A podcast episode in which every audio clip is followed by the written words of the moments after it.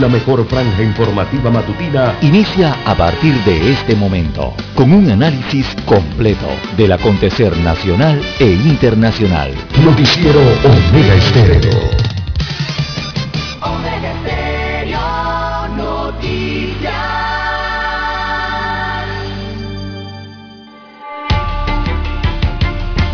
A continuación, los titulares, con los hechos que son noticias hoy.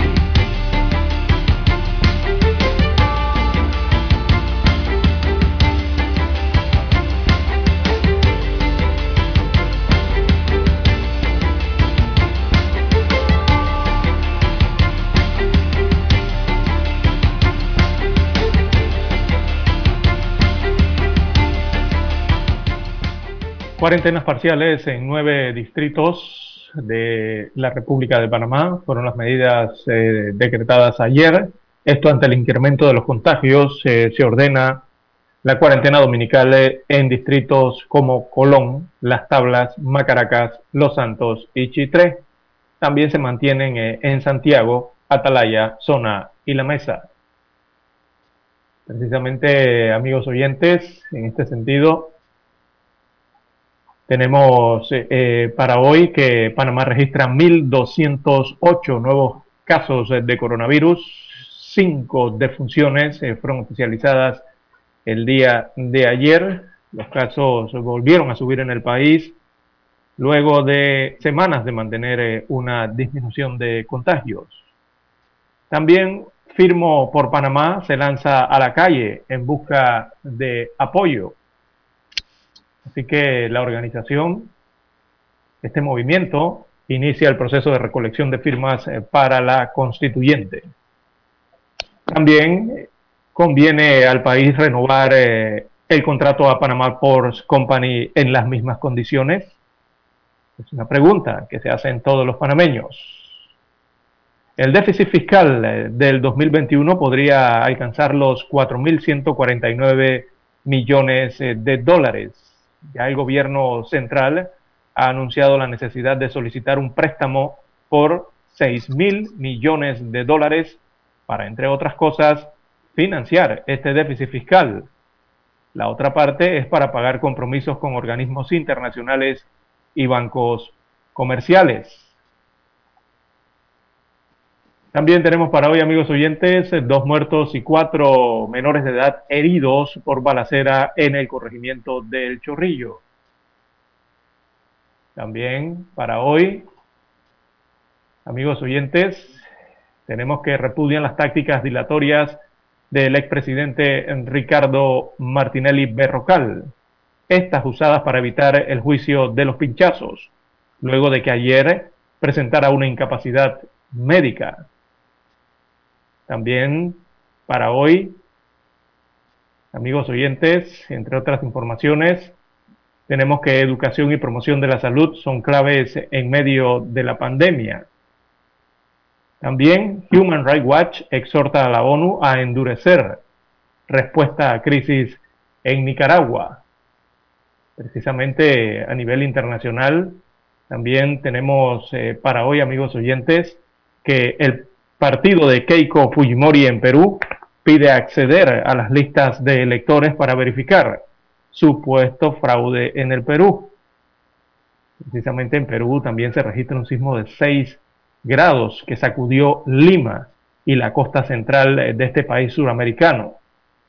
Se descartan riesgos de tsunami. Eso ocurrió en horas de la madrugada de hoy. También para hoy tenemos amigos oyentes Colombia supera las 100.000 muertes por COVID-19 en pleno brote. El presidente Duque culpa protestas antigubernamentales, que según el mandatario es las que han ocasionado que el país se encuentre ahora en esta situación. En los deportes, amigos oyentes, bueno, tenemos que México, la Copa Oro y el camino a Qatar Sí, es lo que tiene enfrente la selección nacional de Panamá, la selección de fútbol que enfrentará el próximo 30 de junio a la selección de, eh, México en un amistoso en los Estados Unidos. En julio es la Copa Oro y en septiembre arranca la octagonal clasificatoria al Mundial. Amigos oyentes, estas y otras informaciones durante las dos horas del noticiero Omega Estéreo. Estos fueron nuestros titulares de hoy. En breve regresamos. 7.30 AM. Infoanálisis, con entrevistas y análisis con los personajes que son noticia. La mejor franja informativa matutina está en los 107.3 FM de Omega Estéreo Cadena Nacional. Omega Stereo tiene una nueva app. Descárgala en Play Store y App Store totalmente gratis. Escucha Omega Stereo las 24 horas donde estés con nuestra nueva app.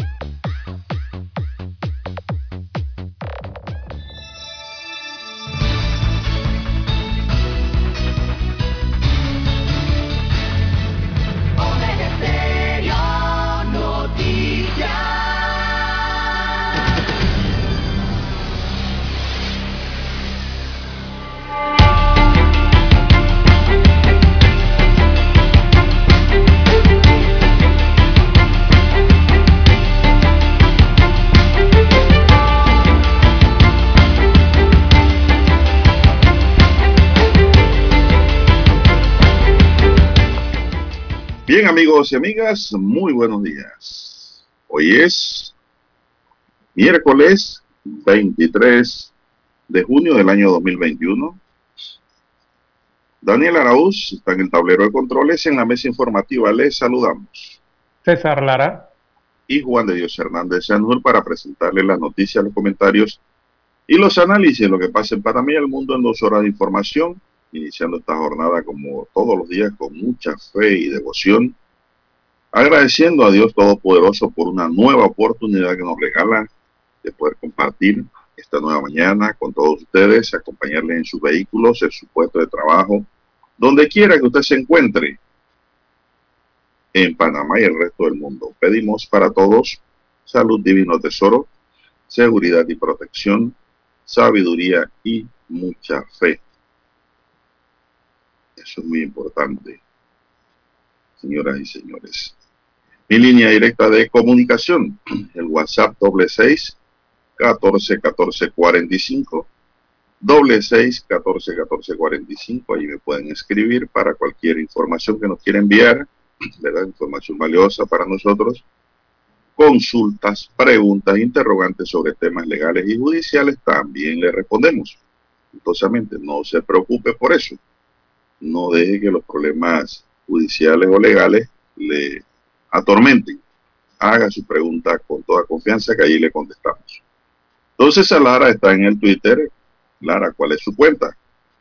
Bien, estamos en las redes sociales en arroba César Lara R, arroba César Lara R es mi cuenta en la red social Twitter.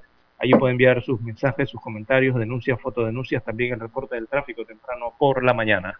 Recuerde esos incidentes o lamentablemente ya los accidentes, toda esa información usted la puede enviar allí, que le sirve de guía al resto de los conductores en la mañana de hoy.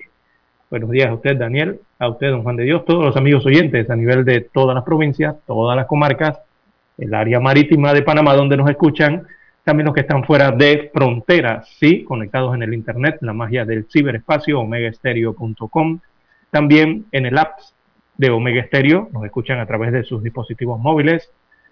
También estamos en el canal 856 de Cable Onda Tigo, actualmente televisión pagada por cable a nivel nacional. Omega Stereo llega a su aparato televisor. 856 es el número del canal. ¿Cómo amanece para hoy, don Juan de Dios? Calor. Bueno, muy bien. Muy bien, gracias a Dios. Estamos bien. Esto, vamos a iniciar de inmediato, Dara. Eh, los casos de coronavirus volvieron a subir en el país luego de semanas de mantener una disminución de contagios. Leonardo Labrador, jefe de epidemiología del MINSA, dijo que en las últimas 24 horas se reportaron 1.208 nuevos casos y 5 nuevas defunciones, Clara. 1.208 nuevos casos es bastante para cómo estaba la situación. Bastante controlada, pero nada. Si la gente no pone de su parte, si la gente que nos escucha, lamentablemente hay gente que no nos escucha, porque esto es un noticiero para gente pensante, gente inteligente. Esa misma gente tal vez no se hubiese contagiado. Ese es el problema. La gente carga una mascarilla por ahí mal puesta, no ya no cargan alcohol en las manos, muy pocos, Lara, se les olvida lavarse las manos a cada momento donde hay agua y jabón, usted va a un restaurante, una cafetería, va a un lugar, un orinal, hay agua y jabón, lávese las manos, aproveche. Y se bien. ¿No? Mantenga distanciamiento, Lara. Ayer fui a retirar mi placa al municipio de Panamá Ah, no, eso es un apiñamiento ahí, don Juan de Dios, en La gente no, eh, y, el piso, en el piso está marcado, está marcado, Lara. El piso tiene el municipio marcado ahí donde hay que pararse. Y la gente se, se pega uno con otro allí. ¿Eso qué es? Tienen miedo de estar distantes. Hombre. Y hay gente que se enoja cuando tú le... Todavía hay gente que se enoja cuando tú le dices, guarde la distancia, por favor. Y se enojan, te miran mal porque los mandas a guardar la distancia de ti. Se olvidan que hay medidas sanitarias vigentes en el Nadie se debe molestar. Cuando a mí me llama la atención, si cometo un error, debo agradecerle a la persona que me está llamando la atención, no para insultarme, sino me está haciendo un llamado de atención para que corrija un error. El problema es que en Panamá la gente anda alterada, belicosa, andan molestos, frustrados, tristes y de todo, pero Oiga, tenemos que controlarnos. Nadie tiene la culpa de lo que está pasando en Panamá y el mundo. Hay frustraciones, muchas, muchas y muchísimas. Pero digo, también tenemos que cuidarnos y cuidar a los nuestros. Yo pregunto ahora, ¿cuántos de los que llegan a la casa dejan los zapatos afuera? No, no estoy hablando de pediluvio. Dejan los zapatos afuera como hacíamos en un principio y van directamente al baño a bañarse, Lara. ¿Cuánto lo hacen? Me imagino que muchos, pero otros han dejado de hacer esas prácticas. Si usted va a la calle cinco veces, cinco veces se tiene que bañar, Lara. Con agua y buen jabón. Y he hecho un alto aquí para hacer este llamado para que nosotros mismos, los panameños y extranjeros que viven aquí, tomemos las medidas precautorias del caso para evitar la propagación del virus. Miren, 1.208 nuevos casos y 5 defunciones. 6, 6 defunciones. Son 5 de las últimas, sí, últimas 24 horas, 5 más una. Son 6. una acumulada. ¿Y quién dijo que mañana no puede estar uno de nosotros en esos, en esos numeritos incluidos? Si nada está comprado. Entonces, por eso es que tenemos que cuidarnos. Valemos más vivos que muertos, señores. Maduren, por favor. Corran la voz. Hagan los comentarios. Pongan en práctica esos conocimientos y evitemos más contagios. Dígame, Lara. Bueno, don Juan de Dios, las cifras están allí, las estadísticas. Eh, mire, las muertes aumentaron en Panamá el año pasado, don Juan de Dios, un 17.4% más de muertes se registraron en Panamá eh, durante un año, ¿no? Así que durante el año 2020, el primer año de la pandemia de COVID aquí en Panamá, murieron 23.876 personas en Panamá de diferentes enfermedades. Eso representa unas 3.544 personas o defunciones más que el año anterior, que el año 2019, según las cifras oficiales. Eh, todos sabemos producto de qué, producto de la pandemia, ¿no? Así que el crecimiento en los decesos eh, de un año a otro, eh, comparando el 2020 con el 2019, fue del 17.4%. En el 2019 la cantidad de decesos fue de 20.332, un crecimiento del 3.1% en comparación con el periodo anterior. Eh, esto tiene que ver entonces con la pandemia, eh, la nueva, eh, la nueva característica de muerte que se registra en Panamá. debemos recordar que se suma a la muerte por el virus del COVID-19, que precisamente para este año 2021, don Juan de Dios, eh, nos estamos acercando a que el COVID eh, vuelva a ser nuevamente la primera causa de muerte en el país. Eh, se está acercando entonces esa cifra, ¿verdad?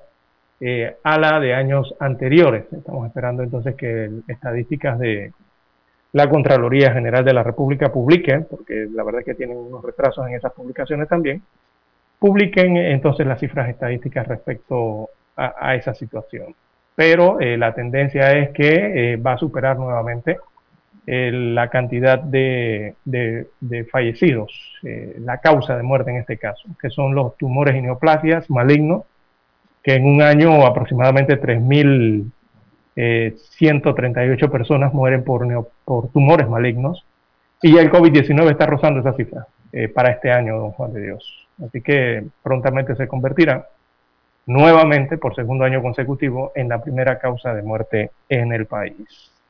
Hay que cuidarse, como usted bien señala. Así es, así es, Lara. ¿Qué más nos dicen los números, Lara? A lo que ya comenté. Bien, eh, bueno, hay aumento, aumento en, los casos, eh, como bien señalábamos, y se han tomado algunas nuevas medidas eh, para tratar de contener entonces el virus en el país. 6.483 víctimas del COVID hay. 6.483. Para un país pequeño es bastante. Es bastante. Y somos poquitos. No, llegamos todavía eh, a los 5 millones de habitantes. Así, Mire menos de, en 15 meses, ¿no? De pandemia aproximadamente. Así es. Así es. Bien, vamos a hacer una pausa, don Dani. Volvemos. Noticiero Omega Estéreo. La mejor franja informativa matutina está en los 107.3 FM de Omega Estéreo, 530 AM Noticiero Omega Estéreo presenta los hechos nacionales e internacionales más relevantes del día. 7.30 AM. Infoanálisis. Con entrevistas y análisis con los personajes que son noticia. De 8 y 30 a 9 y 30 de la mañana, sin rodeos, con Álvaro Alvarado. De lunes a viernes, por Omega Estéreo.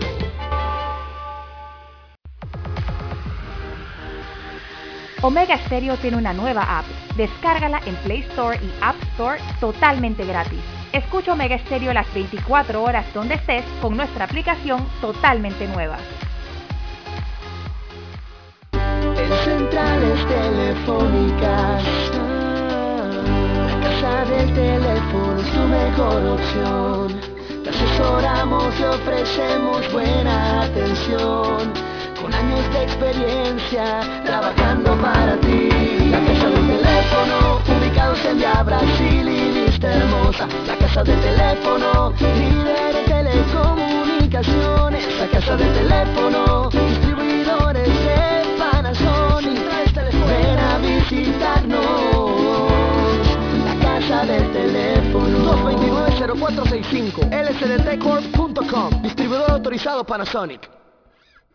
Para anunciarse en Omega Estéreo, marque el 269-2237. Con mucho gusto le brindaremos una atención profesional y personalizada.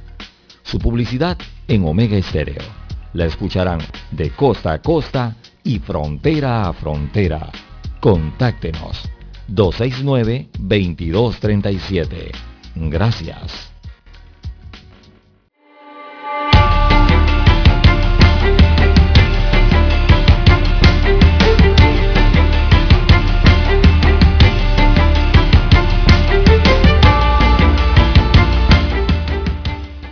Bien, las 5.51 minutos eh, de la mañana en todo el territorio nacional. Bien, don Juan de Dios, eh, habrá cuarentenas. ¿Cuáles son los movimientos que ha dado el Ministerio de Salud? Así es, habrá cuarentenas, don Juan de Dios. Hay nuevos movimientos decretados ayer por el Ministerio de Salud en función de que hay preocupación por la tercera ola Lara, porque sabemos que una tercera ola restrictiva como en un principio es como el fin del mundo. Así es, sería muy problemático para, la economía, para la economía y la movilidad.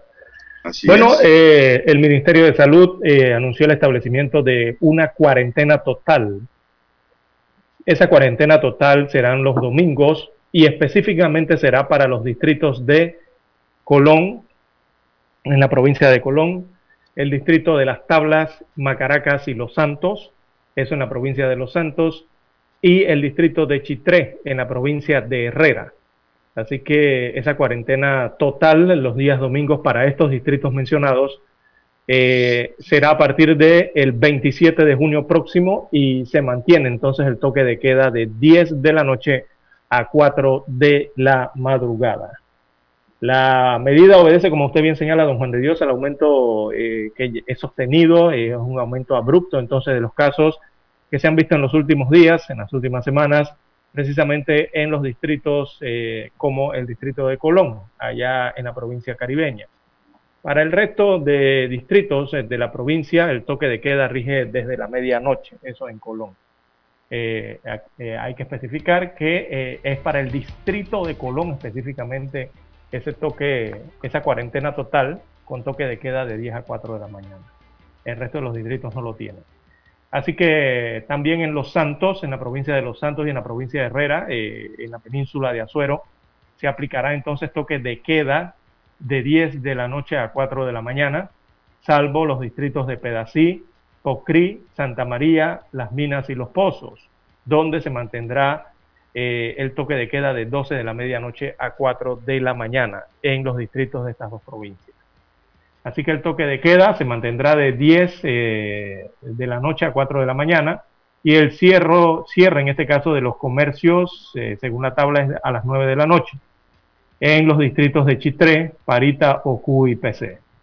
Por otro lado, los distritos de Santa María, Las Minas y Los Pozos, en la provincia de Herrera, quedan exceptuados de estas medidas y mantendrán el toque de queda de 12 de la medianoche a 4 de la mañana para estos distritos.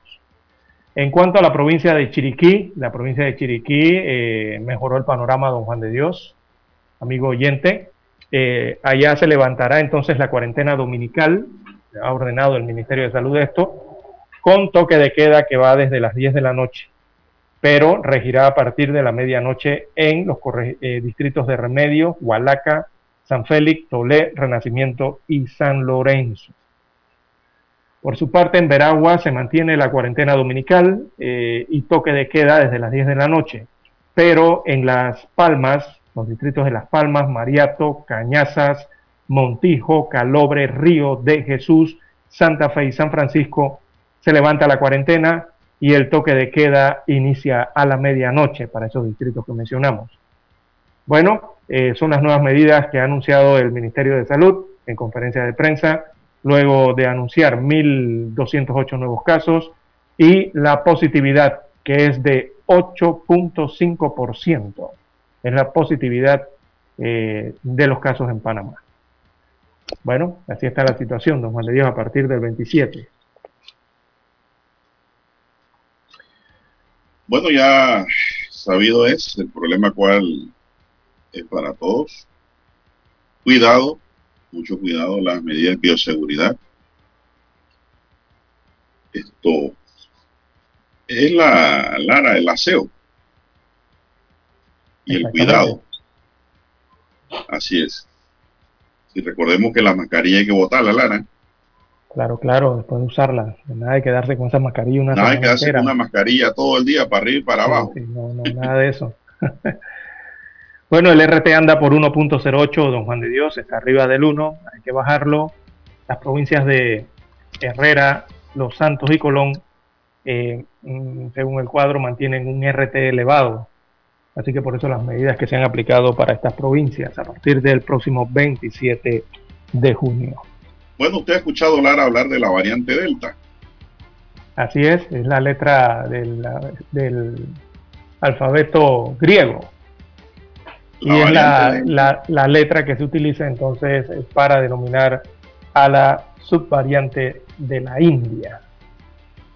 Bueno, las cuatro variantes o linajes de preocupación del nuevo coronavirus SARS-CoV-2 causante de la enfermedad COVID-19 que hay en el mundo han sido detectadas en Panamá por el equipo de científicos del Departamento de Investigación de Virología y Biotecnología y el Departamento de Investigación de Genomática y Proteo, Proteómica del, Ministerio, del Instituto Conmemorativo Gorgas de Estudios de la Salud.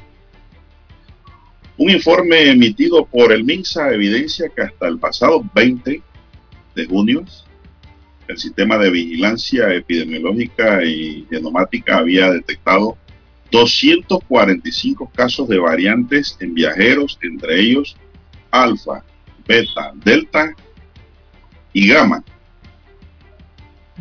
El documento no especifica la cantidad de casos por linaje, pero en el reporte de principio de junio se notificó sobre la detección de cinco casos con la variante Delta con origen de la India, denominada científicamente B.1.617.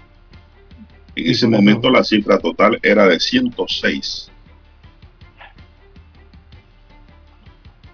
Esta última variante es la que tiene mayor potencial de ser más letal y pone a las personas más vulnerables en un riesgo aún mayor, advirtió esta semana la Organización Mundial de la Salud, Lara esa variante Delta es agresiva, muy contagiosa. En conferencia semanal, el director de emergencia de la OMS, Michael Ryan, explicó que la variante Delta es más rápida, más capaz y atacará a los más vulnerables de forma más eficaz que las anteriores. Y si hay gente vulnerable sin vacunar, esta en mayor, estas personas están en un mayor riesgo. Todas estas variantes son letales, pero esta tiene más potencial porque es más eficiente en la transmisión y eventualmente encontrará a las personas que enfermarán, se enfermarán de gravedad, serán hospitalizados y podrán hasta morir. Eso es lo que ha determinado el estudio. ¿Podemos proteger a esta gente vulnerable ahora?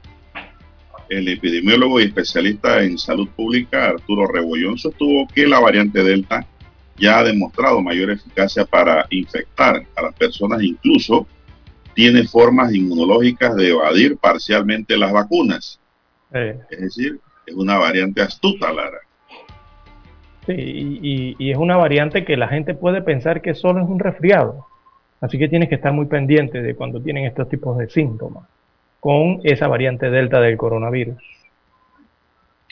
Ahora, Lara, una pregunta, y me hace un oyente aquí y es que si los que se vacunan con AstraZeneca es normal que le dé fiebre o le dé dolor de cabeza. Con las dos, con cualquiera vacuna.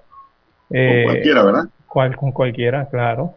Inclusive la vacuna que se está poniendo antigripal también da fiebre a veces. Exactamente, la influenza da dolor de cuerpo, ¿no? Como si fuera rompehueso. Eh, eh, los oyentes y muchos, mucha gente se preocupa, ¿no? Te tome su acetaminofén y repose. lo más probable es que a las 12 horas, 18 horas después de haber sido inoculado, eh, a usted le va a dar fiebre, va a sentir dolores musculares. Como si, como si tuviese una gripe.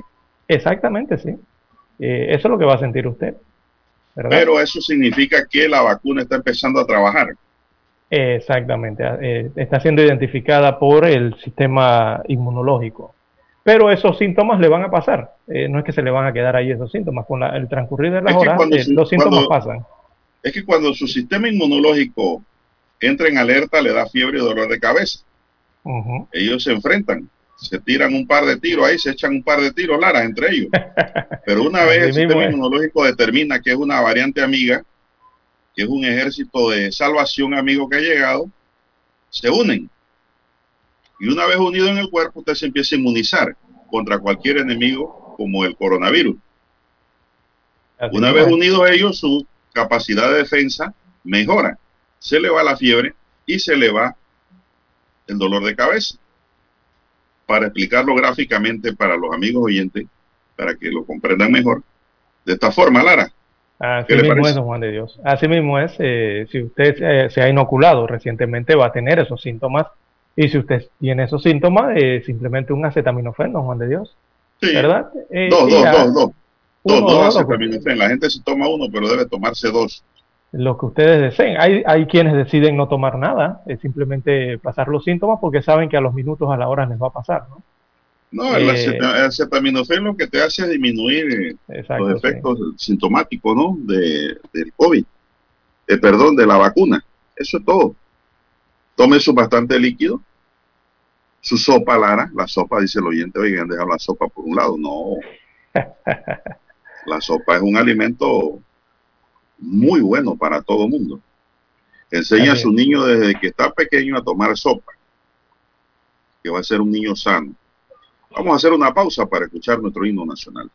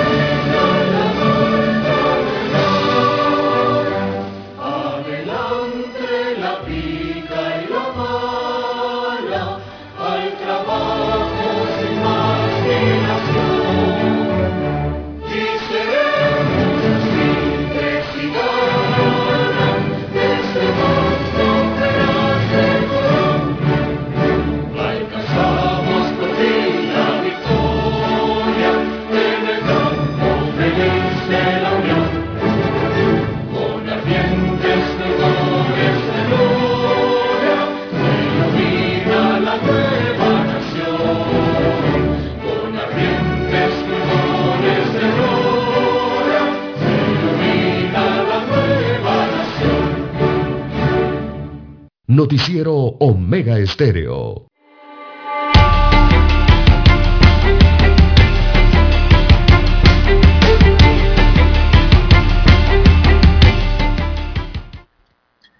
Bien, seguimos. Seis, seis minutos de la mañana en todo el territorio nacional.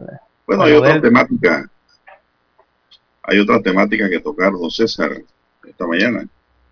Eh, bueno, el tema del vale digital eso ha sido, Clara, un, tema de... Un calle arriba y un calle abajo. Así es, y de meme en los medios. Eh, eh, lo, han convertido en chiste todo, pero son chistes que representan el malestar. un malestar, claro, una forma, la caricatura y el meme es una forma de decir las cosas. Así es. Esto, ¿qué ha sabido usted cómo viene el tema? Porque se ha dicho de que si el, ¿cómo se, el INADE, ¿no? Tiene suficiente capacidad para atender a tantos concursantes. y si también hay suficiente capacidad para que la gente pueda trabajar 24-30. Es decir, 24 horas de 30, 24 horas en 30 días. La mayoría de la gente trabajamos 24-7, es decir, de lunes a domingo. Pero acá es 24-30. 24 horas en 30 días. Esa es la diferencia. Ayer salió una aclaración, Lara, en la prensa digital, la estoy buscando, no sé si usted la tiene, en donde la ministra de Trabajo y Desarrollo Laboral aclaró que eso exceptuaba a los trabajadores con contratos suspendidos. Así, así, es, ayer trataban de explicar eso. Eh, y, me, parece que ha sido una sabia explicación. No sé si eso era así o lo corrigieron en el camino. En el camino. Ese es el problema. Hay que tener estrategias de comunicación, don Juan de Dios, eh, sobre todo el presidente de la República, cuando hace este tipo de anuncios, porque si no, desembocan en lo que ya vimos en las últimas horas, con este tema del Plan Panamá Solidario, que lo llaman nuevo plan. Oiga, por cierto, ayer estaba revisando, voy a revisar ahora en un instante la Gaceta Oficial, a ver si es que ya publicaron el nuevo decreto yo realmente no creo que vayan a publicar un nuevo decreto. No ha salido porque acuérdense que hay, Yo realmente no creo que vayan a publicar un nuevo decreto. Para mí eso simplemente es un cambio o modificación del decreto. No, sí, no, yo sí creo que viene un nuevo decreto, Lara, pero hay plazo hasta el 31 de julio. Sí, raro que no ha sido publicado Para eh, anotarse. Mire, hubo toda clase de planteamiento. Nosotros tuvimos un planteamiento aquí en la mañana, eh, Lara, y la verdad es que nuestro planteamiento estaba más que todo dirigido a que consideramos hasta imprudente agarrar un trabajador, un ejecutivo, por ejemplo, que tenga un contrato suspendido, a un profesional que tenga el contrato suspendido y decirle, oiga, vaya a trabajar pues al SINAPRO, vaya a la trazabilidad, vaya a llenar bolsa, cargar bolsa, porque le vamos a dar el vale digital. Vaya a limpiar le vamos a dar el vale digital. los puentes eh, pero tiene que ir a trabajar 24 horas en eso. Sin embargo, Lara, sí considero que la gente que no está haciendo nada, mire, por eso yo dije que esto nació desorganizado y ayer surgió un punto de organización. Porque tampoco concibo que gente que nunca ha trabajado, Lara, o gente que toda su vida ha trabajado camaroneando y siguen camaroneando, estén recibiendo un vale digital, ¿a santo de qué? Es que ese es el detalle de esto, don Juan de Dios, que no... Esas personas sí pueden hacer la asistencia comunitaria, el trabajo, y para llamarlo popularmente, el trabajo comunitario. Es que todo esto parte de si es trabajo o no es trabajo, don Juan de Dios. Han querido enredar el tema de que diciendo que el trabajo comunitario es una sanción penal. Falso. Eh, no, no, no. El trabajo comunitario no tiene distinción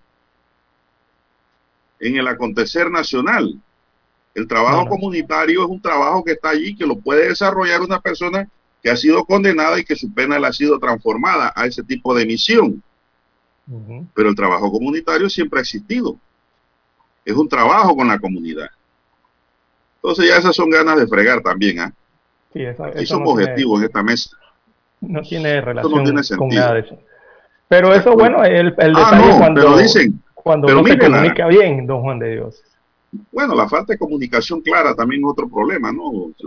Usted, usted puede amar a una mujer y si usted no se lo sabe comunicar, esa mujer le va a dar su chancletazo y lo va a dejar llorando en una esquina. Así mismo es la comunicación. Así mismo Usted tiene que saber comunicar lo que siente, lo que hace y lo que no hace. Así es la vida y la comunicación social es así. También en el ámbito de aplicación en donde se vaya a dar. En el caso este, pues, la comunicación ha sido clara. Y ayer casualmente estaba en un supermercado, Lara, y llegó un sujeto que a toda vista es una persona que no trabaja oficialmente organizadamente, son camaroneros. llenó su carretilla y pagó con la cédula. Y yo me dije por dentro, este debería ser un trabajo para la comunidad. Este por lo menos debería tomar un seminario para aprender algo. A mí me parece que allí no está mal. Que la gente colabore. ¿Por qué tienen que estarle regalando el dinero, Lara? Sí, pero tienen que definir correctamente. Cosa distinta a una persona que tenga el contrato suspendido y que está atropellado, Lara. Eso es muy distinto. ¿eh? Es un trabajador afectado de verdad por la pandemia y que está viendo cómo sobrevive y salva, salva parte de su vida, como son sus bienes. Es una cosa distinta, pero parece ser que ahora sí vio la señal ahí el gobierno y dijo, no, se van a exceptuar la gente que tienen contratos suspendidos. Esto es para los que no tienen trabajo. Ya ahora tienen que hacer algo. Ya se les dio un año, ahora tienen que desarrollar algo.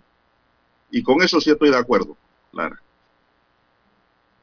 Punto. Amén de que también le digo al gobierno que tiene que desarrollar políticas económicas, fortalecer el sector privado para que mucha de esa gente que están recibiendo vale y que van a dar un servicio 24 horas al mes puedan desarrollar otro trabajo y ya el vale no tenga necesidad de existir porque van a ganar más de esa ayuda que se le está dando hasta este momento.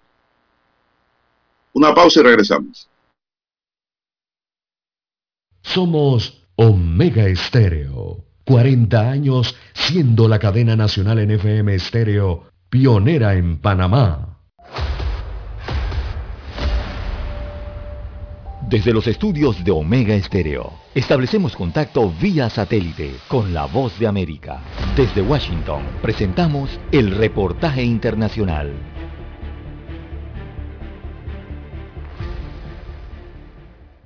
Irán eligió a un presidente ultraconservador y leal al líder supremo del país, quien además asegura no se reunirá con el presidente estadounidense Joe Biden. El presidente electo Ebrahim Raisi podría frustrar las negociaciones del acuerdo nuclear de Irán de 2015. Sin embargo, la administración Biden mantiene que es el líder supremo iraní, el ayatolá Ali Khamenei, quien tiene la última palabra. Raisi ganó unas elecciones aplastantes con una participación récord y cuando se le preguntó si estaba dispuesto a reunirse con el presidente de Estados Unidos, Joe Biden, respondió con un tajante no, pero esa respuesta no perturbó a la secretaria de prensa de la Casa Blanca, Jen Psaki, quien dijo con respecto al acuerdo nuclear.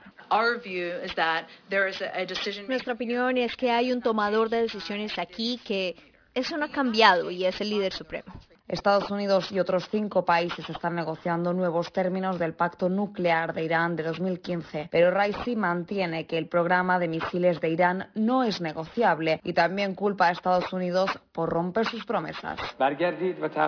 Estabas obligado a levantar las sanciones y no lo hiciste. Regresa y cumple con tus compromisos. A los europeos les digo que definitivamente no deberían seguir presionados por las políticas estadounidenses. El propio Raisi está sujeto a sanciones estadounidenses como sospechoso de la ejecución en 1988 de miles de presos políticos, a pesar de que en su conferencia de prensa se autodenominó defensor de los derechos humanos. La voz de América le preguntó a Jen Psaki sobre las sanciones contra el presidente electo y su país y dijo. El nuevo presidente, por supuesto, tendrá que rendir cuentas por las violaciones de derechos humanos bajo su mandato. De cara al futuro, instamos encarecidamente al gobierno iraní, independientemente de quién esté en el poder, a liberar a los presos políticos, mejorar los derechos humanos y las libertades fundamentales de todos los iraníes. Nadie sabe ni cuándo ni cómo se volverán a reunir las seis potencias mundiales para discutir el acuerdo nuclear y el asesor de seguridad nacional de Estados Unidos, Jake Sullivan, dice que sigue habiendo una gran brecha en algunos temas clave. Judith Martín Rodríguez, Voz de América. Escucharon vía satélite desde Washington el reportaje internacional.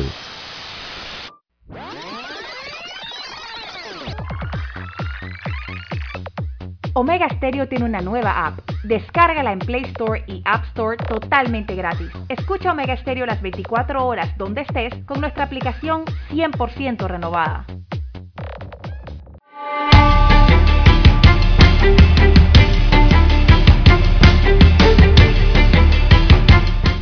Bueno, Lara, para cerrar el círculo, como dice el otro por allí, esto, no sé si tienes algún comentario al tema del vale digital, con las aclaraciones que se han hecho ayer. Esto, lo cierto es que yo soy de la opinión que algo hay que hacer para justificar ese pago, ¿no? O esa asistencia, como usted le quiera llamar, porque al fin y al cabo se traduce en un apoyo a la economía familiar. Es que no terminan de definir. Economía individual también. Es que dentro del gobierno no, no terminan de definir realmente de qué se tratan estos planes o estos proyectos. O si realmente hay un plan de, de, reactivación económica. Tienen que, definir, tienen, que, tienen que definir realmente si hay un plan para ofrecer trabajo propiamente, ¿no? Trabajo regularizado, que pague eh, para hacer carreteras o lo que sea, y que pague y que pague el, seguro social y que pague todo a través de un plan. o si simplemente o si simplemente quieren seguir entregando más subsidios, pero tienen que definir de qué se trata. Es un subsidio condicionado. Es un subsidio condicionado el que ofreció el gobierno. Y ni siquiera lo llamó trabajo comunitario. Lo han pintado así por eso digo. O eufemísticamente le han llamado así. Pero es un, es un servicio social, realmente, lo que, de lo que habló el presidente. Un servicio social. Oye, si el gobierno me está mandando a mí 120 dólares, yo no tengo profesión alguna definida, no tengo un oficio profesional, calificado, ¿no? E inclusive no tenía trabajo ante la pandemia, lo menos que yo puedo hacer es dar un servicio social, Lara. Caso distinto, como reitero, es para aquel ejecutivo, aquel trabajador de banco, de empresa privada, qué sé yo, que ha sido afectado con la suspensión del contrato. Es ser un trabajador que no dependía de esas cosas y que ahora está atropellado por las circunstancias. Entonces lo que le envía el gobierno allí, ese sí es un subsidio, por su condición. No sé si me explico. Lo que no se puede estar es regalando el dinero, Lara, porque ya la mayoría, la mayoría de los beneficiados están en alguna actividad económica sea formal o informal. Yo diría más que informal. Es que, bueno, caemos en lo mismo, don Juan de Dios, porque eh, lo que fue anunciado por la República de Panamá eh, fue un nuevo plan eh, que señalan es para recuperación económica y seguir brindando los alivios. Y que los beneficiarios de ese plan deberían prestar horas de servicio social o comunitario. Ahora, el gobierno... Las horas de servicio social o comunitario es trabajo. Bueno, lo que, mira. es subsidio. no, indudablemente que es un trabajo, es una ocupación. Pero y a la vez un servicio de remuneración del que recibe los 120 dólares. Ahora, por lo que entendí, el gobierno no está obligando a nadie. Simplemente le ha dicho, si usted quiere recibir el subsidio, las condiciones son estas ahora. Lo que yo no consigo es que un ejecutivo de banco o de una empresa o un trabajador formal, Lara, que ganaba, digamos, 1.500, 2.000 dólares al mes, mil para arriba, pues para hablar de un número, y que está viendo cómo sobrevive y que tiene el contrato suspendido, y trabajadores de la construcción calificados también, ahí los incluyo, que tienen el contrato suspendido por las circunstancias, le digan ahora que tiene que ir 24 horas al mes a una junta comunal, a trabajarle a un diputado, qué sé yo. No hay plan económico, entonces. No tiene sentido. ¿Qué va a hacer esa persona? Sí, hombre, yo no voy a acogerme a eso porque eso no tiene sentido. Pero una persona, y repito, hay muchachos por ahí, muchachas que acaban de cumplir los 18 años el año pasado y ya estaban recibiendo el vale. ¿Qué contrato tenían suspendido? ¿Dónde trabajaban? Ninguno, nada más por ser dependientes. Por ser mayor de edad, Lara. Mayor de edad y dependiente. Y estar en el área donde cayeron los vales. Exactamente. Recuerda que se modificó ese Porque decreto, el, vale, ¿no? el ese vale no lo, está, no lo está recibiendo todo el país. ¿eh? Uh -huh. Son algunas áreas. Así lo veo yo. No sé. ¿Cómo lo ve usted? Bueno, bueno, capacitaciones. Bueno, capacitaciones, pues. Si lo que usted va a aprender, usted lo va a emplear mañana. No es una capacitación para pasar el rato, para aprender algo también. Claro que sí. Así, desde este punto de vista positivo, lo veo. El que no quiere, bueno, simplemente no entra al plan. Por eso le dije que eso no es obligatorio. El que no quiere, no entra y se acabó. Exactamente, pero ese que Nadie no está quiere, obligado a estar en el ese plan. que ese que no quiere y no entra y que tiene, por ejemplo, los contratos suspendidos o se quedó sin trabajo, entonces eh, saldría al mercado a ver sus posibilidades de encontrar un trabajo. Y en este momento, Ahora, Lara. de Dios, eso está bien, pero bien difícil. Personas, ¿Por qué? Porque se requiere un plan propiamente diseñado, pero bien eh, definido. deta- detallado, un plan económico que, que nos hable a todos los panameños eh, de los trabajos que se podrían sabe. ofrecer, eh, ¿verdad? Y para que los panameños que se han quedado sin trabajo o tienen los trabajos suspendidos puedan acceder. No, si te, si te quedaste eso- sin trabajo por despido, ya es otra cosa. De eso no. Aquí lo dramático no- es el que está con contrato suspendido. Ese es el gran drama. Que no está ni allá ni acá, Exactamente. ni en ningún lado. Está en un limbo. Otras personas que yo pienso no deben dar ningún servicio, Lara, comunitario, y seguir recibiendo sus subsidios son la- la- las personas o, o pacientes con enfermedades crónicas. Sí, los discapacitados también, sí. Aunque Una persona con una enfermedad crónica que está recibiendo ese beneficio, ¿para qué lo vas a llevar a, a trabajar 24 horas? Suficiente trabajo tiene con su enfermedad. Y hay que ser humanitario en ese aspecto. Simplemente. Pero tiene que definirse bien cómo es la cosa. Con claridad. Exactamente. Así es, no se puede estar improvisando, don Juan de Dios. Ahora, eso de, para mí el tema del vale digital ya eso cambió con las nuevas reglas. Decían que en junio moría, bueno, en junio murió y ahora vienen con nuevas reglas para la aplicación del vale digital que creo que son 177 millones, Lara, que tiran al mes, ¿verdad? Por ahí más o menos, son 700 mil personas que todavía están en el plan solidario. Bueno, pero en ese plan solidario eso no está bien estudiado tampoco. Primero se dijo que ese vale era para uno por familia y eso lo cambiaron. Eso no ha funcionado así. Bien, señoras y señores, ¿qué hora tenemos ya? Son las 6.25 minutos, pero yo insisto en que el gobierno no ha sido claro ni ha dado algo debidamente planificado. Así es. Ahora se empiezan a aclarar algunos puntos de ese plan. Así es. Y los puntos que se aclararon ayer por parte del Ministerio de Trabajo y Desarrollo Laboral, don Juan de Dios, es que las personas que tienen contratos suspendidos eh, ingresan automáticamente a la plataforma, plataforma del Plan Solidario.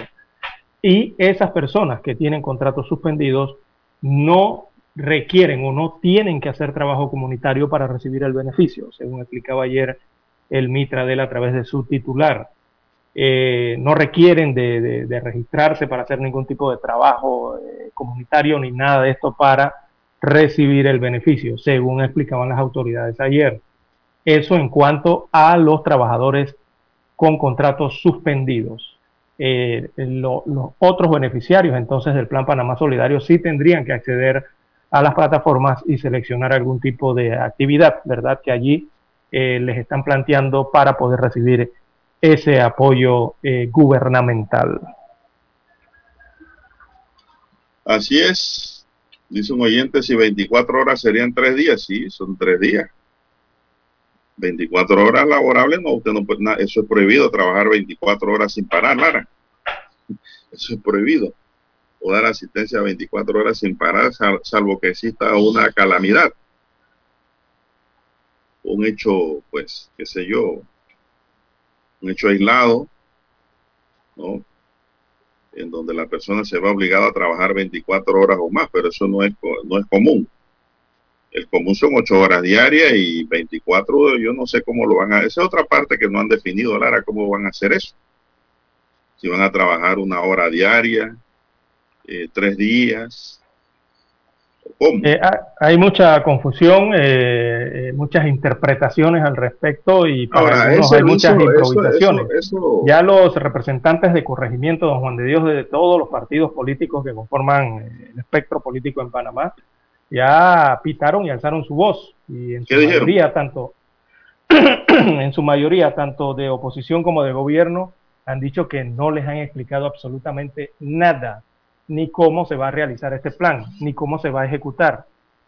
Tampoco eh, señalan que ellos no tuvieron que ver nada en su gestión, o sea, en la gestión de este plan, y que ellos están esperando eh, cómo será la ejecución de esta programación del nuevo Plan Panamá Solidario.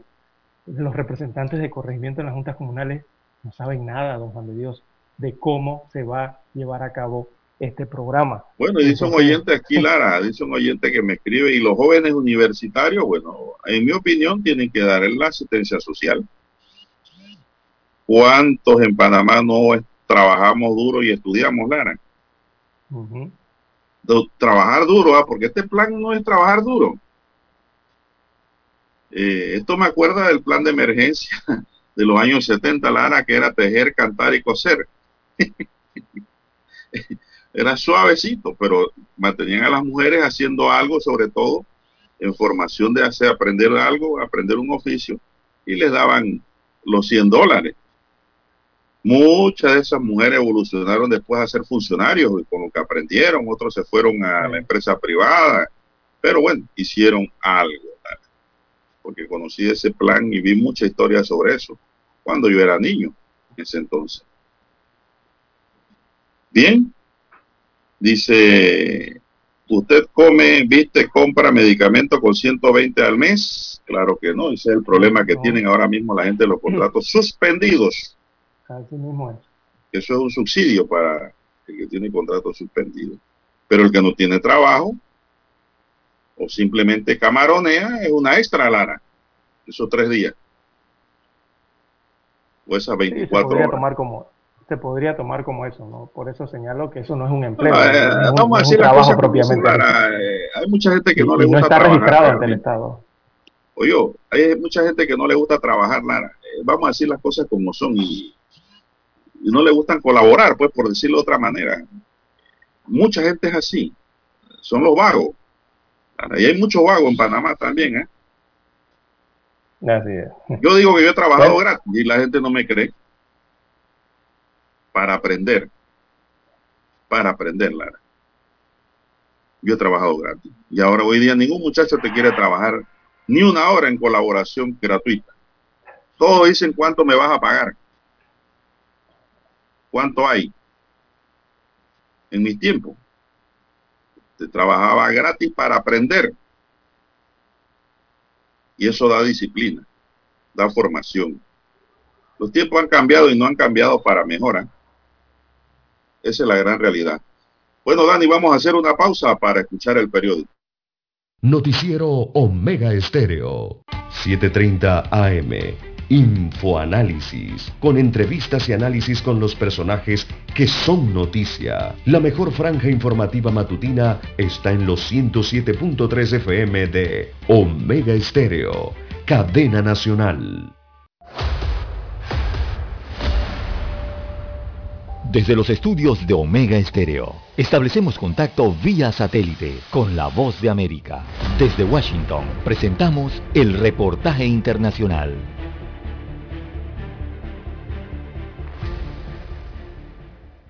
El anuncio de Josep Borrell, alto representante de la Unión Europea para Política Exterior, de enviar una misión técnica a Venezuela para evaluar si se cumplen las condiciones para desplegar una misión de observación de las elecciones regionales y municipales previstas para noviembre y sus declaraciones sobre que hay una posible apertura política no corresponde con la realidad, afirman analistas. Anderson Sequera, politólogo y director estratégico de Políticas, recuerda que en Venezuela aún hay presos políticos, que los principales partidos continúan ilegalizados y que existe una permanente violación de derechos civiles y y políticos, por lo que evalúa el anuncio de la Unión Europea como un espaldarazo diplomático para acercarse al caso venezolano. Que no cree tanto en las sanciones en la máxima presión, sino en buscar una especie de ventanas de oportunidad política para, para generar una negociación de alto nivel con el chavismo que permita ir logrando pequeñas victorias, que permita ir logrando pasitos a pasitos, que permita ir logrando avances incrementales que, en una u otra manera, en el mediano plazo, conduzcan a la redemocratización de Venezuela. A juicio del politólogo Germán Aponte, el gobierno del presidente Nicolás Maduro busca alternativas para lograr que se levanten las sanciones y estima que no hay voluntad política para que se generen las condiciones necesarias para lograr elecciones realmente competitivas. Y aunque supuestamente tenga una apertura, porque se han nombrado ahí dos personas que anteriormente han estado vinculadas a los factores de oposición, eso no quiere decir de que hay realmente una apertura política que permita, digamos, ver otros resultados que no sean los que ya hemos estado acostumbrados. Roberto Picón, rector del Consejo Nacional Electoral, calificó como una buena noticia la visita de la misión técnica que se espera arribe al país, según estima en las próximas semanas. Carolina, alcalde Voz de América, Caracas. Escucharon vía satélite desde Washington el reportaje internacional. Problemas de tierra, accidentes graves, reclamos a aseguradoras, incumplimientos de contratos, reclamos de herencias, todo asunto civil y penal, consulte al 6614-1445. Ahora contamos con el servicio de asesoría, confección de pliegos de cargos, impugnación y defensa en materia de contrataciones públicas. 6614-1445.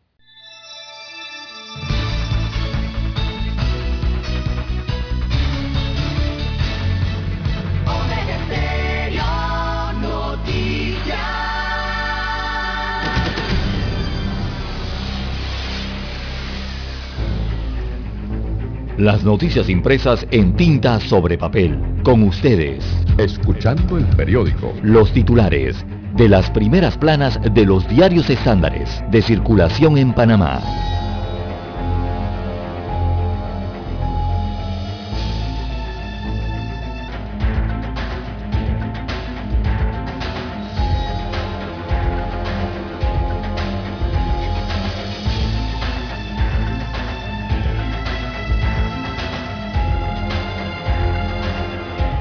Bien, amigos oyentes, el diario La Estrella de Panamá titula para este miércoles 23 de junio del año 2021, Cortizo y Conato acuerdan formalizar invitación de la Organización Internacional de Trabajo para el Diálogo.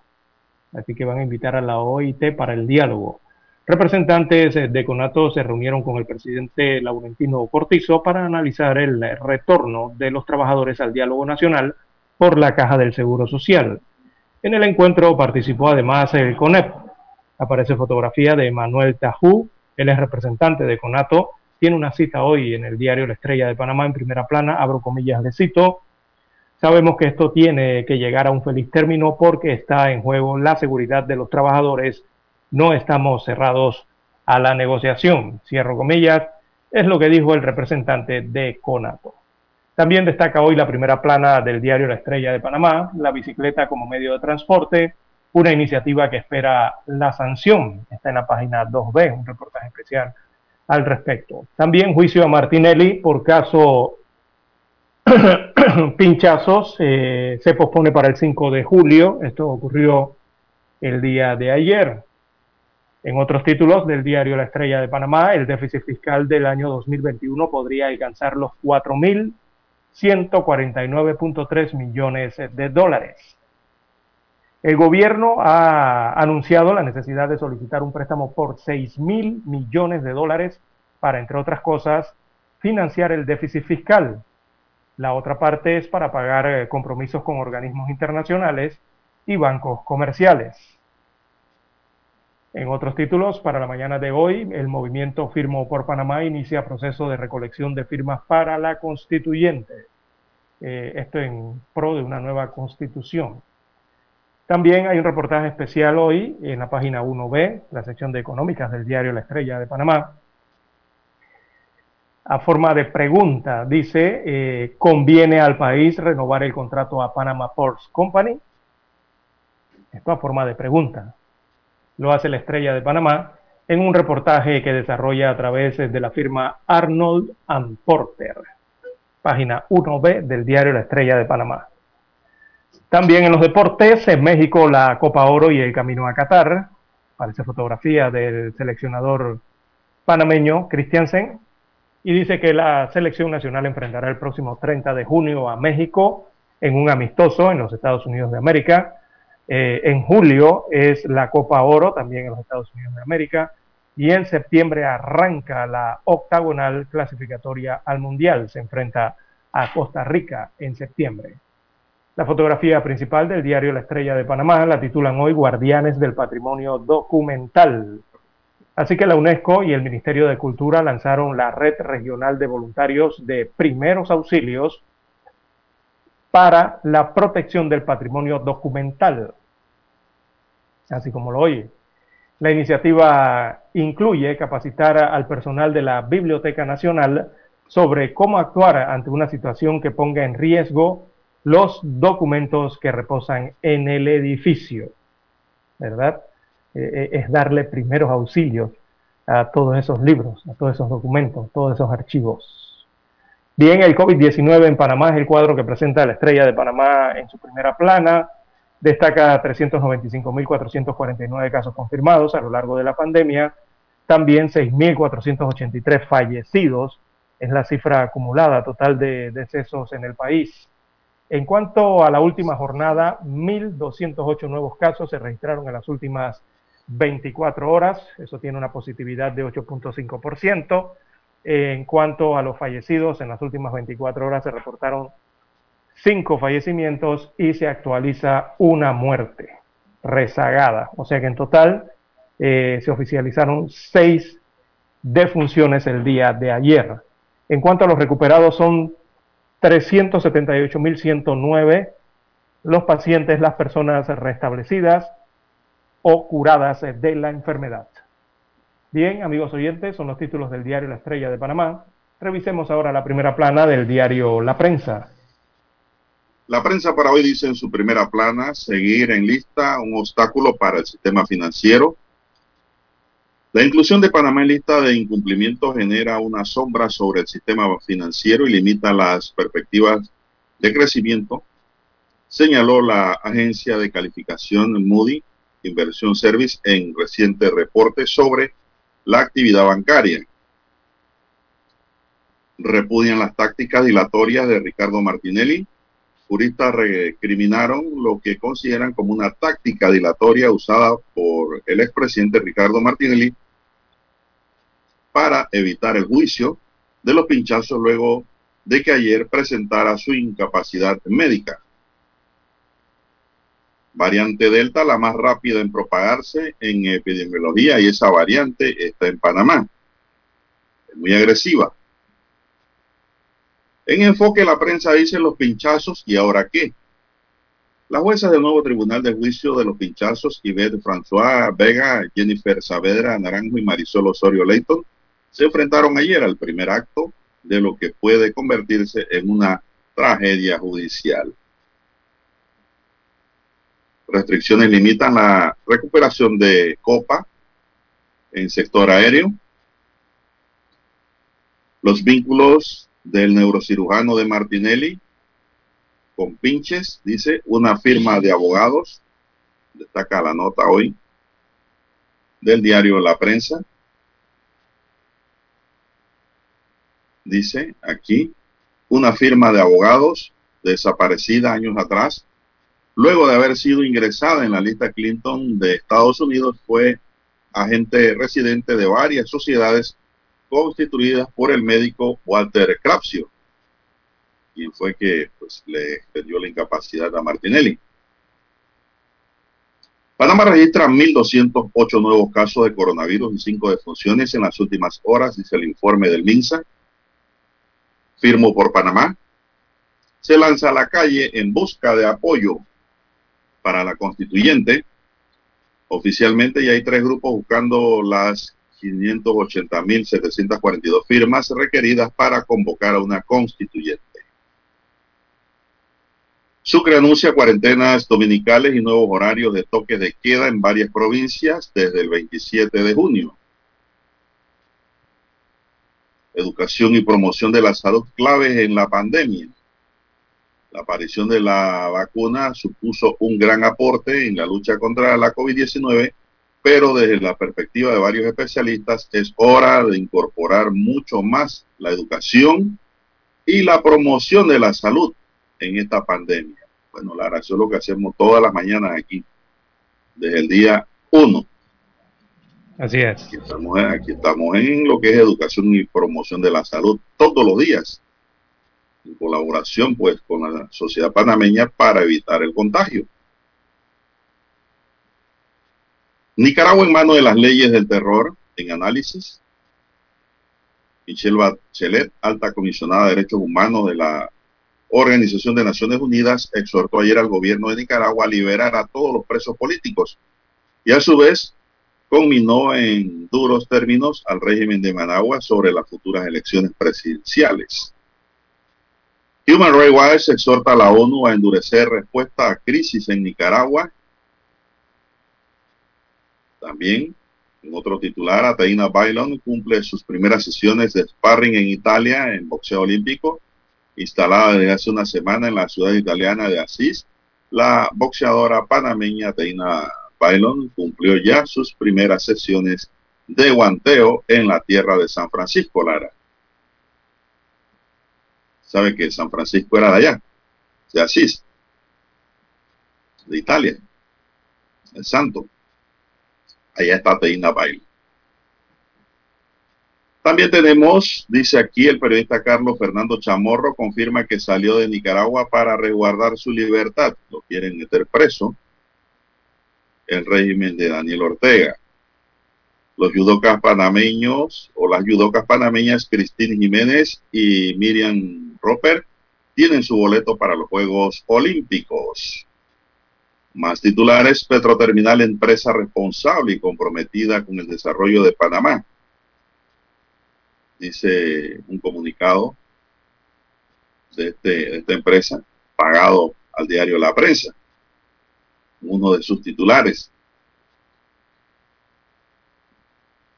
Congreso APANAC 2021, un espacio para conocer más sobre la ciencia. Estados Unidos bloquea varios sitios de Internet de medios estatales iraníes. Y también tenemos que las ciudades costeras en la temible línea del frente del cambio climático las ciudades costeras han ostentado históricamente un gran poder comercial y cultural, pero ahora están amenazadas precisamente por lo que permitió su auge, la cercanía al mar cuya subida las amenaza de muerte. Acuérdense que con los descongelamientos que se dan, los niveles de agua suben, los oleajes son más fuertes y todo el que está en la orilla de mar está en riesgo de perder su propiedad, lamentablemente. Señoras y señores, estos son los titulares para hoy del diario La Prensa y concluimos así con la lectura de los titulares correspondientes a la fecha. Hasta aquí, escuchando el periódico. Las noticias de primera plana, impresas en tinta sobre papel.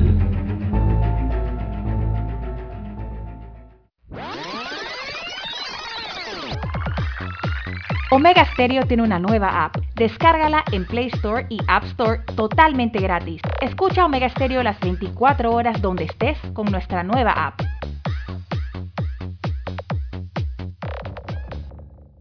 Para anunciarse en Omega Stereo, marque el 269-2237. Con mucho gusto le brindaremos una atención profesional y personalizada. Su publicidad en Omega Stereo la escucharán de costa a costa y frontera a frontera. Contáctenos 269-2237. Gracias. En 1981 apostamos a la calidad del sonido FM estéreo. Omega.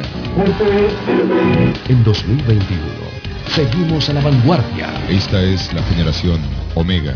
Somos Omega Estéreo 40 años siendo la cadena nacional en FM estéreo pionera en Panamá.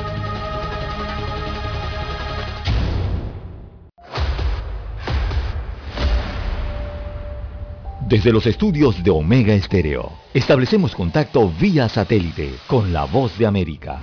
Desde Washington, presentamos el reportaje internacional.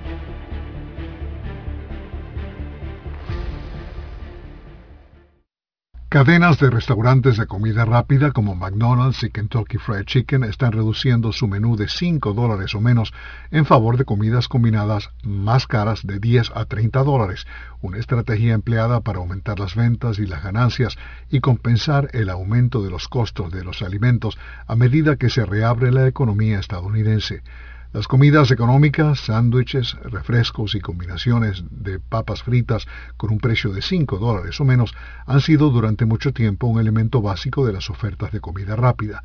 Durante la pandemia, la comida rápida ganó participación de mercado frente a otros restaurantes que se vieron obligados a cerrar totalmente. Ahora que Estados Unidos está reabriendo, esas cadenas están vendiendo sándwiches y comidas nuevas y más caras a medida que disminuyen los subsidios del gobierno y reabren los restaurantes. La pandemia también obligó a las cadenas a suspender el desarrollo de nuevos artículos. A medida que caen los casos de COVID-19 en Estados Unidos, las cadenas están lanzando nuevamente nuevos sándwiches y promocionándolos para tratar de aumentar el tráfico. La empresa Wendy's dice que fue pionera en el menú económico en 1989 cuando dedicó parte de su menú a artículos de 99 centavos. Alejandro Escalona, Voz de América. Escucharon vía satélite desde Washington el reportaje internacional. El 7 de febrero de 1981 ocurrió uno de los hechos más importantes de la radiodifusión en Panamá.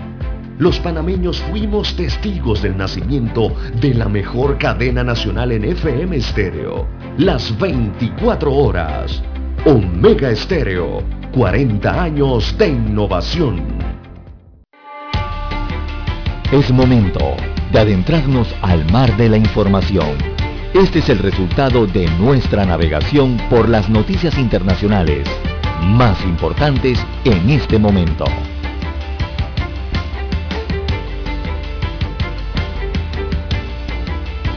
Bueno, de inmediato tenemos información aquí, Lara, amigos y amigas de Managua, Nicaragua, donde pues el periodista Carlos Fernando Chamorro confirma que salió de Nicaragua para resguardar su libertad.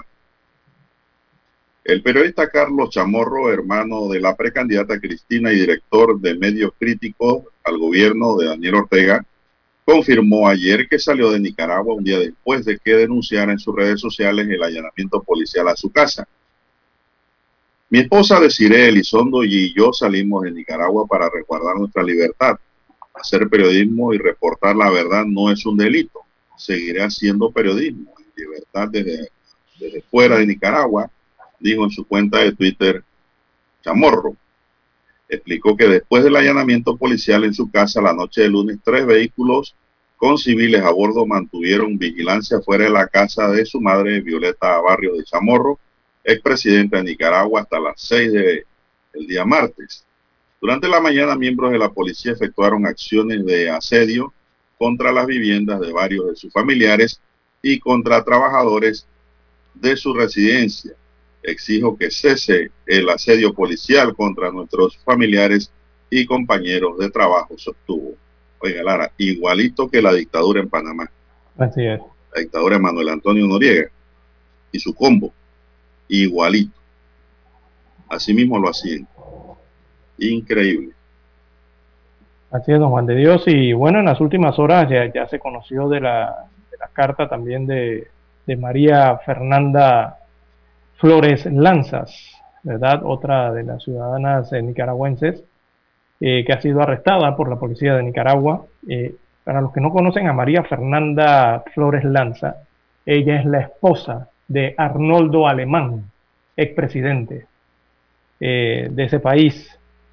Así que también otra de las posibles o potables candidatas de la oposición que, bueno, ha sido apresada eh, a través de una, de, una resolución, de una carta que le envían a la policía con esta carta al lugar y allí le eh, señalan entonces los actos por los cuales son investigados Y ya usted sabe, ¿no? Que esos actos dicen que son los que menoscaban la independencia de la soberanía de Nicaragua, la autodeterminación de Nicaragua. Los acusan de incitar a la injerencia extranjera en los asuntos internos de ese país centroamericano. También los acusan con esa eh, carta, que es un formato que ya tienen Don Juan de Dios, los acusan de pedir intervenciones militares y con eso los apresan, ¿no? Eh, también de organizarse con financiamiento de de potencias extranjeras para ejecutar actos de terrorismo y de, desestabilización. Y también lo de proponer y eh, gestionar bloqueos económicos, comerciales y de operaciones financieras en, eh, en contra de Nicaragua, entre tantos de los cargos ¿no? que eh, los acusan, entonces los arrestan bajo, esas, bajo esos preceptos. Así que, defensa de derechos humanos se han pronunciado y entre ellas está la Human Rights Watch, que exhortó ayer a la ONU a endurecer su respuesta a la crisis en Nicaragua, donde el gobierno de Daniel Ortega detuvo en los últimos días a 19 opositores, incluidos cinco precandidatos presidenciales. La Organización de las Naciones Unidas debería incrementar la presión para proteger los derechos humanos y asegurar elecciones libres en Nicaragua, dijo la ONG en un informe que detalla hostigamientos, arrestos y procesos penales arbitrarios contra críticos de Ortega, en algunos casos implicados hasta la tortura, don César. Eso es lo que tenemos aquí. Lo que pasa en Centroamérica. El de esta ONG. Así es. Bien, eh, para el sur, don Juan de Dios, el sur, eh, hay todavía sismo allá en, Lima, sismo político, pero también se dio otro natural, que fue precisamente un sismo de magnitud de 6,0 grados que sacudió anoche a Lima y también la costa central del Perú. Eh, el sismo se registró a, eso de las 10 eh, de la noche aproximadamente, con epicentro a 33 kilómetros al sureste de Mala. Mala es una localidad costera situada a 100 kilómetros al sur de Lima, don Juan de Dios, y esto causó temor entre la población anoche en Lima y eh, no se, registraron algunos daños, pero sin que se reportaran víctimas producto de este sismo. Y bueno, precisamente ese sismo fue posterior a la otra situación política que vive el país eh, sureño, don Juan de Dios, porque ayer Keiko Fujimori, candidata eh, presidencial eh, por la derecha allá en Perú, pidió acceder a la lista de electores para verificar un supuesto fraude en el Perú. Ella señala que le hicieron fraude. Eh, así que el objetivo de, la candidata derechista es que le permitan acceder a esas listas entonces para poder reunir las pruebas de lo que ella señala como unas posibles irregularidades en la digitación de las actas de, esa segunda vuelta del pasado 6 de junio. Así que, bueno, ella le están pidiendo a la Oficina Nacional de Procesos Electorales, la OMPE, que entregue esas listas electorales para verificar las presuntas irregularidades que su partido denunció ante los jurados electorales. Eh, Fujimori insiste en que le hicieron fraude, pero no presenta eh, pruebas contundentes. Las está, al parecer las está buscando. Pero tú tienes que presentar las pruebas, no Juan de Dios. Bueno, eh, esto es lo que se ha presentado en Perú con este recurso de habeas data al Poder Judicial para que eh, la oficina electoral entonces eh, analice si le entrega o no las listas electorales.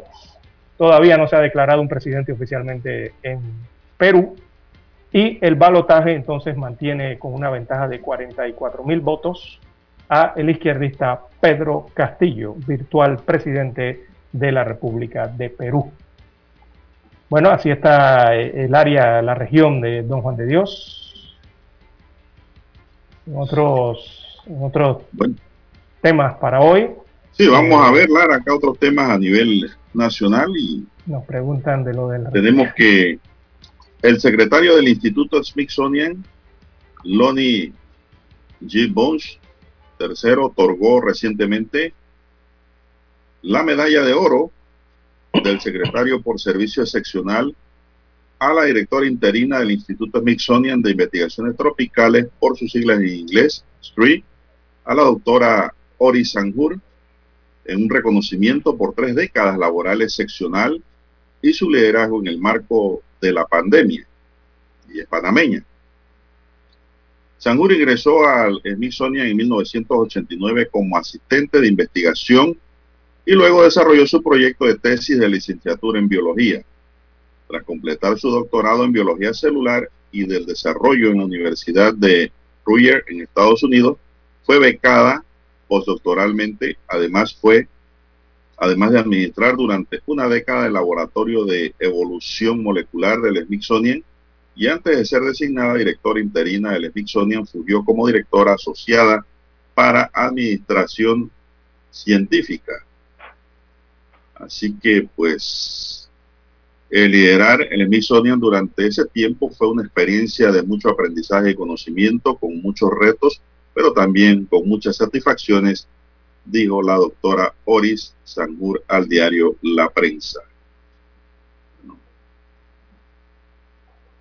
Es una gran Bien, la, cinco, la, medalla de oro. 650. Servicio excepcional para una panameña. 658, 658 minutos de la mañana en todo el territorio nacional. Bueno, en las redes sociales, don Juan de Dios, eh, nos preguntan el tema que usted tocó temprano, el tema de la Delta. La Delta, recordemos que ahora las variantes eh, se denominan así, eh, las variantes de la COVID-19. esta Delta es la que tiene que ver con India. Es la variante que se originó, identificada por primera vez en India. La han establecido como la más contagiosa, más del 65% de contagio y eh, cuando nos referíamos a que parece que usted tuviera un simple resfriado, eh, es así. Lo que ocurre con esta variante Delta es que provoca más mucosidad y dolor de garganta, pero menos tos y pérdida de olfato, eh, comparado a las otras variantes, recordemos la inglesa y la sudafricana y la brasileña. eso es lo que está provocando esta variante Delta entonces, por eso es que nosotros le señalábamos que eh, los síntomas, la gente puede pensar que solo es un resfriado. Entonces, hay que estar pendiente a los síntomas, ¿verdad? Eh, si se puede hisopar eh, algo, usted hágalo para, para determinar si se trata o no de coronavirus. Por eso señalábamos eso más temprano en la mañana. Ya que usted está tocando temas de redes, aquí me escribe una oyente al WhatsApp y me dice, Señores de la mesa, me ha tocado conocer familias con cuatro hijos de 18 años para arriba recibiendo el vale. Los mismos no apoyan al hogar porque ese dinero es de ellos. Y es utilizado para ir a cines, fiestas, entre otras cosas que no son el objeto del subsidio. Encuentro muy bien que se filtre un poco ese despilfarro de los recursos del Estado, dice esta oyente que nos escribe aquí. Bueno, es parte de la filtración, claro. Gracias al oyente por tomarse el trabajo en inscribirnos desde la chorrera. Así es, don Juan de Dios. Bien, y antes de ir... Eh, Oiga, y supo usted, que dice que Cristiano Adames, el diputado, fue por la presidencia a conversar con el vicepresidente y el presidente. Dice la prensa de hoy que almuerzan juntos. Sí, sí, estaban los tres en una mesa. Dice que liman aspereza. ¿Qué aspereza? El mandatario Laurentino Cortizo recibió en la presidencia al diputado perredista Cristiano Adame, que es el candidato de la mayoría dentro de ese colectivo para dirigir, dirigir la Asamblea Nacional. Los temas abordados en la reunión, el acontecer nacional y político, detalló la presidencia en un breve mensaje por redes sociales. Esto me da risa, Lara que es un periodista experimentado en medio y que conoce relaciones públicas por año, ¿qué le parece? Escuche, los temas abordados, el acontecer nacional y político, punto. Nada. Nada. Nada. El acontecer nacional y político lo tratan todos los días la gente que vende fruta, los que venden pescado, hasta el ejecutivo más grande del banco más grande que puede existir en Panamá. Esta es la hora. 7 AM. 7 horas. Omega Estéreo, 40 años con usted en todo momento. El satélite indica que es momento de nuestra conexión. Desde Washington vía satélite y para Omega Estéreo de Panamá, buenos días América. Buenos días América, vía satélite desde Washington.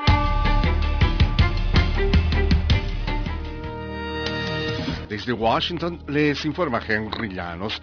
Ahora que más de 170 millones de estadounidenses han recibido al menos una dosis de la vacuna contra el COVID-19, los expertos ven el verano en Estados Unidos con mucho optimismo. Nos informa Jacopo Luzzi. La más contagiosa variante Delta continúa preocupando a Estados Unidos y podría provocar un aumento repentino de las infecciones por coronavirus si solamente el 75% de la población apta para vacunarse está inmunizada en el próximo otoño. Así dijo el ex jefe de la Administración de Alimentos y Medicamentos, Scott Gottlieb. Gottlieb mencionó un escenario en el que las infecciones podrían alcanzar hasta el 20% del máximo registrado en el invierno pasado. Jacopo Luzzi, Voz de América, Washington. Según la Oficina de Estadísticas Laborales de Estados Unidos, los precios de los comestibles aumentaron un promedio de 3,5% durante el último año. Los precios de la carne en la actualidad se encuentran entre los más altos registrados y no se espera que el costo de los alimentos baje pronto. Los precios en alza están poniendo dificultades adicionales a las familias porque de repente no pueden comprar tanto como antes, explicó Jason Jakobski, director ejecutivo del Banco de Alimentos de Connecticut. Los precios más altos están impactando a los bancos de alimentos y a los grupos de ayuda que les proporcionan alimentos. Representantes de la Mesa Técnica de Vacunación contra el COVID-19 en Venezuela cuestionan el desarrollo de las jornadas de vacunación en el país. Nos informa desde Caracas Carolina Alcalde. El médico infectólogo Julio Castro destacó la necesidad de que los venezolanos conozcan detalles del planteamiento que desde las sociedades científicas han presentado a las autoridades sanitarias para la ejecución de un plan nacional de vacunación que hasta la fecha no ha sido divulgado. No es verdad que el personal de salud esté vacunado y no es verdad que los mayores de 65 estén vacunados. Por lo tanto, la lógica, y esto es una lógica con la cual estamos de acuerdo, y es la propia lógica del Ministerio de Salud de su documento, pareciera no llevar la secuencia que originalmente se planteó. Carolina Alcalde, Voz de América, Caracas. Colombia alcanzó las 100.000 muertes confirmadas por COVID-19 esta semana, el décimo país del mundo que supera esta sombría barrera. La nación sudamericana de 50 millones de habitantes registra un creciente número de contagios diarios desde abril y en los últimos siete días tuvo la tercera tasa de mortalidad por coronavirus per cápita más alta del mundo, según los datos publicados por la Universidad de Oxford. Viajar en avión puede ser, en el mejor de los casos, una molestia, con aviones atestados, bebés llorando, vuelos demorados e impaciencia generalizada. Agréguese una pandemia y el nivel de ansiedad se puede elevar rápidamente. La agencia AP informa que esto ha provocado enfrentamientos con asistentes de vuelo y otras muestras de conducta inadecuada, incluso con peleas ocasionales que la gente filma y reproduce innumerables veces en las redes sociales. Las aerolíneas han denunciado unos 3.000 casos de pasajeros violentos en lo que va del año, de acuerdo con un vocero de la Administración Federal de Aviación, FAA por sus siglas en inglés, que empezó a llevar las estadísticas este año. En unos 2.300 casos, se trató de pasajeros que se negaron a usar cubrebocas como manda la ley federal debido a las normas por el coronavirus. A lo largo de la última década, la FAA investigó unos 140 casos al año para determinar si correspondía a la imposición de multas u otras sanciones. Este año eran casi 400 para fines de mayo. La situación se ha agravado a tal punto que las aerolíneas y los sindicatos de asistentes de vuelo y pilotos enviaron una carta al Departamento de Justicia de Estados Unidos el pasado lunes en la que pidieron tomar más medidas para disuadir la conducta revoltosa o inadecuada. En enero, la FAA anunció una política de absoluta intolerancia contra la mala conducta en los vuelos. La agencia intenta aplicar multas de 30 mil dólares a más de 50 pasajeros y ha identificado más de 400 casos adicionales para posible aplicación de sanciones. Leonardo Bonet, Voz de América, Washington. Desde Washington vía satélite y para Omega Estéreo de Panamá hemos presentado Buenos Días América. Buenos Días América. vía satélite desde Washington. La mejor franja informativa matutina está en los 107.3 FM de Omega Estéreo, 530 AM. Noticiero Omega Estéreo presenta los hechos nacionales e internacionales más relevantes del día. 730 AM. Infoanálisis. Con entrevistas y análisis con los personajes que son noticia. De 8 y 30 a 9 y 30 de la mañana, sin rodeos, con Álvaro Alvarado. De lunes a viernes, por Omega Estéreo.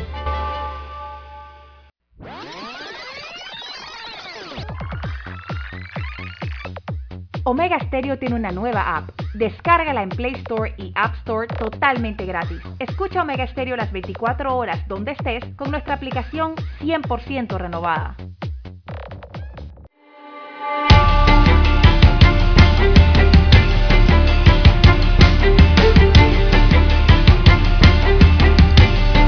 Bien, continuamos, son las 7, 7 minutos. 7 minutos, don Juan de Dios. Bueno, el déficit fiscal para el 2021 podría alcanzar los 4.149 millones de dólares, eh, don Juan de Dios. Y eh, esto significa que el gobierno sigue con deudas. Eh, evidentemente no hay signos de recuperación. El déficit fiscal podría superar los 4.000 millones de dólares. y cuando se habla de déficit fiscal, don Juan de Dios, simplemente le están diciendo a usted que los gastos realizados, en este caso por el Estado, los gastos realizados superan a los ingresos eh, del Estado, por lo menos los no financieros. Así que están gastando más de lo que está ingresando económicamente. Eh, eso significa deuda, don Juan de Dios, y eh, van a solicitar nuevos préstamos. Ya el gobierno panameño tiene proyectado pedir otros 6 mil millones de dólares, tal como lo anunció el ministro de Economía y Finanzas Héctor Alexander en el pasado mes de abril. Una parte de ese dinero que llegue será usado para financiar el déficit fiscal, o sea, esto de lo que estamos hablando de los 4 mil millones de dólares, eh, lo que va a generar entonces un impacto en el tamaño de la deuda pública. La otra parte de los 6 mil millones de dólares será para pagar deudas con organismos internacionales y bancos comerciales, lo que, eh, lo que no incidirá, según los cálculos. Eh, en el año 2020, en medio de esta mortífera pandemia, amigos oyentes, que ha azotado la salud y la economía panameña también, ya el gobierno nacional había obtenido fondos por 17.807 millones de dólares. Esos son los fondos que ha pedido el Estado central, los préstamos que ha solicitado.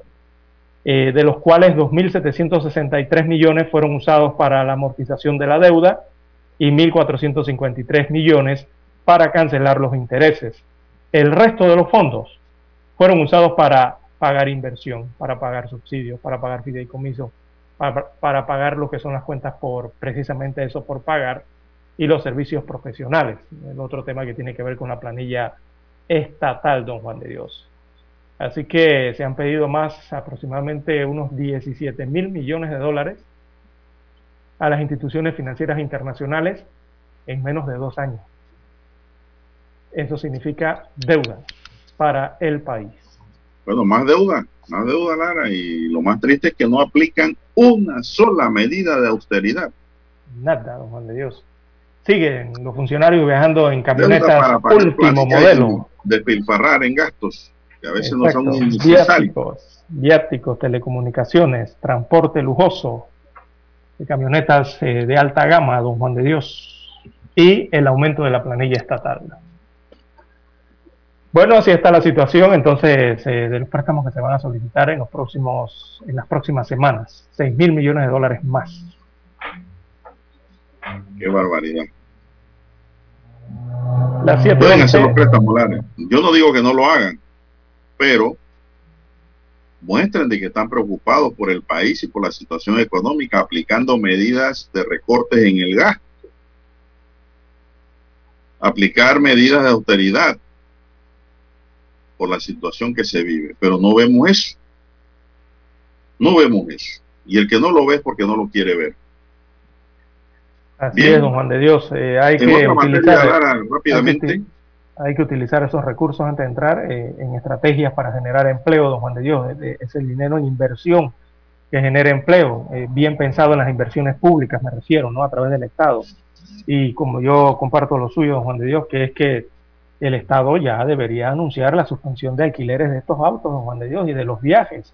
vemos allí que los funcionarios se están yendo en viajes a Europa, como si aquí nada estuviese pasando, don Juan de Dios, en medio de toda esta pandemia. No solo eso, tantas otras cosas que se pueden ahorrar, Lara. Y pedirle más colaboración al funcionariado. Exacto. Eh, tenemos un gran problema en el país. En el país hay pobreza, en el país hay desigualdad, en el país tenemos una economía lenta que necesita de acciones claras eh, para poder salir de este atolladero. Pareciera, Lara, que no quisieran gobernar más nunca en Panamá por la forma en que están llevando el barco. Bien, las 7, 12, Cada uno sabe dónde amarra su caballo, Lara. Así mismo es, Juan de Dios. Un dicho popular muy sabio. 7, Bien, 12, 12 minutos. Vamos a una pausa, Dani, porque para no, no parar la información que voy a, a desarrollar. Vamos a una pausa y regresamos. Omega Stereo tiene una nueva app. Descárgala en Play Store y App Store totalmente gratis. Escucha Omega Stereo las 24 horas donde estés con nuestra aplicación totalmente nueva.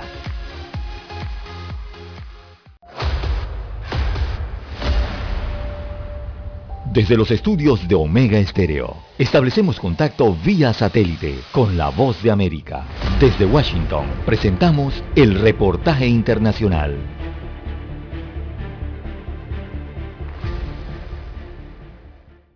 Ligia Bolívar, investigadora del Centro de Derechos Humanos de la Universidad Católica Andrés Bello, alerta que el ejercicio de la libertad de asociación de migrantes y refugiados venezolanos en diversos países enfrenta serias dificultades, destacando que en gran medida la población migrante y refugiada obtiene respuesta a sus necesidades a través de las distintas asociaciones y organizaciones y no de los estados receptores. Tuvimos respuesta de 14 países y conseguimos en ese estudio justamente que buena parte de la respuesta, la mayor parte de la respuesta las necesidades eh, que presentaba la población migrante y refugiada venía de las organizaciones, eh, ya sea nacionales, o internacionales no gubernamentales o de las mismas asociaciones de migrantes. Estamos hablando de respuesta en derechos tales como salud, protección contra desalojos, alimentación. Pero a pesar de la importancia del papel que juegan en ese sentido, los espacios para la participación de las organizaciones son herméticos, afirmó Bolívar durante un foro sobre libertad de asociación de migrantes y refugiados. Ahí tenemos una brecha grande entre lo que es este, el trabajo que están desarrollando estas asociaciones y su capacidad de incidencia en la toma de decisiones en, en lo que tiene que ver con las políticas públicas.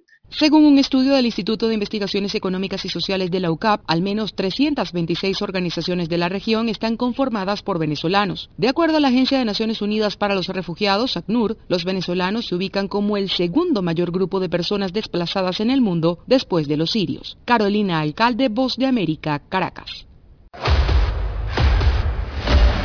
Escucharon vía satélite desde Washington el reportaje internacional. Para anunciarse en Omega Estéreo, marque el 269-2237. Con mucho gusto le brindaremos una atención profesional y personalizada. Su publicidad en Omega Estéreo. La escucharán de costa a costa y frontera a frontera. Contáctenos 269-2237. Gracias. Problemas de tierra, accidentes graves, reclamos a aseguradoras, incumplimientos de contratos, reclamos de herencias, todo asunto civil y penal, consulte al 6614-1445. Ahora contamos con el servicio de asesoría, confección de pliegos de cargos, impugnación y defensa en materia de contrataciones públicas. 6614-1445. 730 AM Infoanálisis, con entrevistas y análisis con los personajes que son noticia. La mejor franja informativa matutina está en los 107.3 FM de Omega Estéreo, cadena nacional.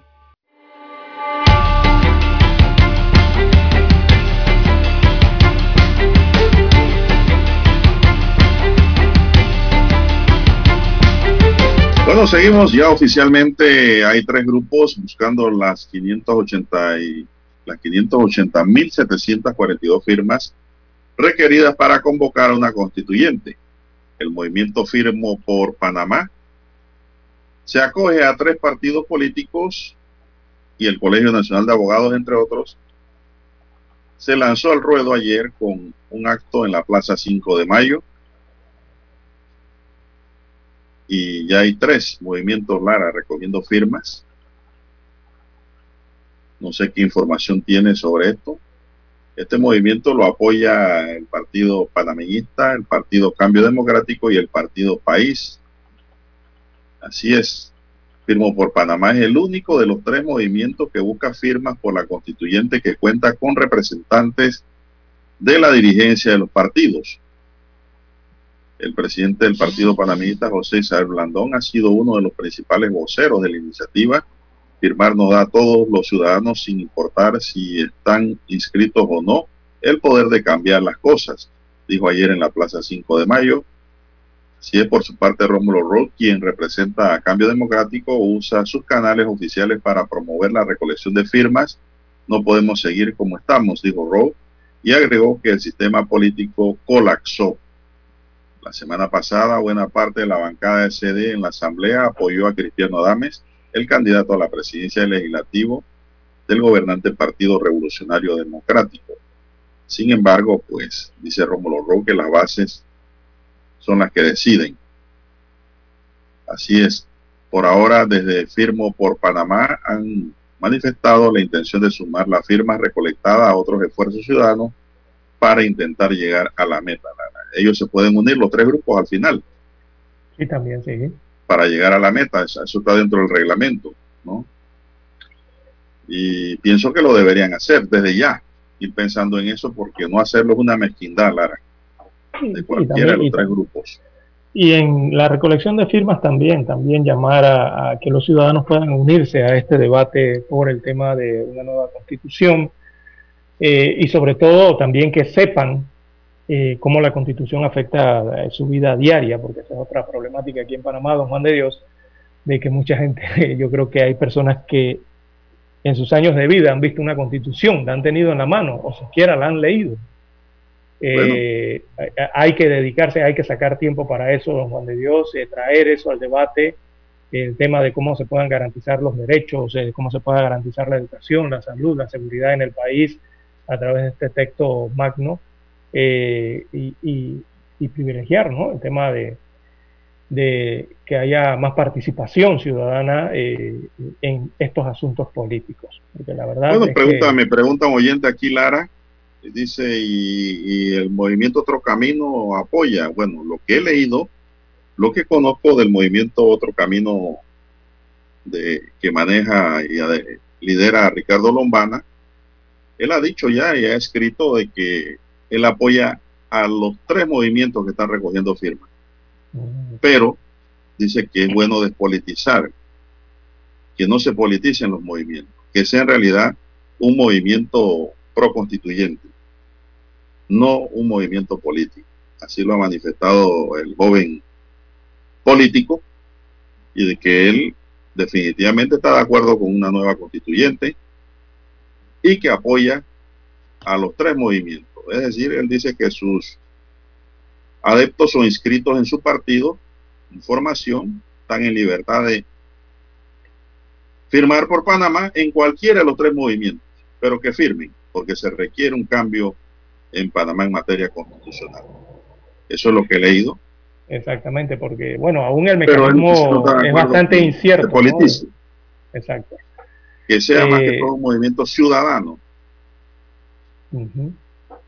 sin banderías políticas que busquen realmente una nueva constitución para el país. Eso es lo que se ha dicho. Exactamente. Los mecanismos, bueno, aún todavía están un poco inciertos, eh, pero lo que sí se requiere es una amplia participación ciudadana al respecto y que este tema eh, llegue a prioridad de la agenda social eh, en Panamá, don Juan de Dios. todavía no se queda claro cómo van a ser los mecanismos para cambiar eh, la Carta Fundamental tampoco cómo, yo van, a igual, cómo, cómo, van a participar los ciudadanos, tampoco no lo tengo del todo claro. Sí. Porque al final tienen la obligación ciudadana de unirse, Lara. Tienen la obligación los tres movimientos que están trabajando en unirse para unir las firmas y llegar al número. Así lo veo yo. hay que ser protagonista de los cambios. La Así que, sobre todo. Vamos a ver qué acontece en los próximos días, cuando pues la actividad ciudadana continúe. Así es. Hay tres movimientos firmos por Panamá. Panamá decide y el que maneja, eh, lleva adelante el abogado de Panamá Oeste, el licenciado Galloway, que va, como quien dice Lara, jalando la carreta sin recursos. Hombre de saco sudado. Este abogado, pues, que vive preocupado por el acontecer nacional, él también creó y tiene el movimiento que está recogiendo firmas. Así que los tres movimientos pienso que deben recoger muchas firmas y al final deben unirse. Deben unirse. Quien diga que no es un acto de mezquindad. Así lo pinto yo de ese color Lara. Bien, y ayer se suspendió la audiencia a Ricardo Martinelli Lara. De nuevo. Ya en la recta final vamos a tocar esto. Eh, ya que presentaron incapacidad por una intervención quirúrgica y su abogada tenía una indisponibilidad odontológica, dice. Sí, el, el, ex, el expresidente y su equipo de defensores no sabía que tenían el día de ayer audiencia. Juristas recriminaron lo que consideran como táctica dilatoria usada por Ricardo Martinelli para evitar el juicio de los pinchazos luego de que ayer presentara una incapacidad médica. El ex magistrado de la Corte Suprema de Justicia, Harry Díaz, quien actuó como fiscal del caso cuando este se dirimía en la Corte, explicó que los jueces tienen herramientas para no permitir que una de las partes afecte el proceso. Díaz sugirió al Tribunal de Juicio que lleve la causa amarrarse las correas y aplicar la ley. Le propuso a la jueza de revisar el artículo 63 del Código Procesal Penal que habla sobre los deberes de los jueces, Lara. Usted sabe, ¿no? ¿Qué dice ese artículo 63, Lara? El artículo 63 dice que, sin perjuicio de lo establecido en el Código Judicial y en el proceso penal, los jueces deben, o sea, tienen un deber, evitar toda dilación procesal, así como actos y actuaciones improcedentes o inconducentes, debiendo rechazarlos de plano. También pueden ejercer el poder de disciplina y aplicar las medidas de corrección establecidas por este código para garantizar la transparencia y eficacia del proceso. Corregir las actuaciones irregulares, todo eso pueden hacer los jueces. Motivar, muy buenos días Rubén, motivar conciso y razonadamente las medidas que afecten los derechos fundamentales del imputado, de la víctima y de cualquier interviniente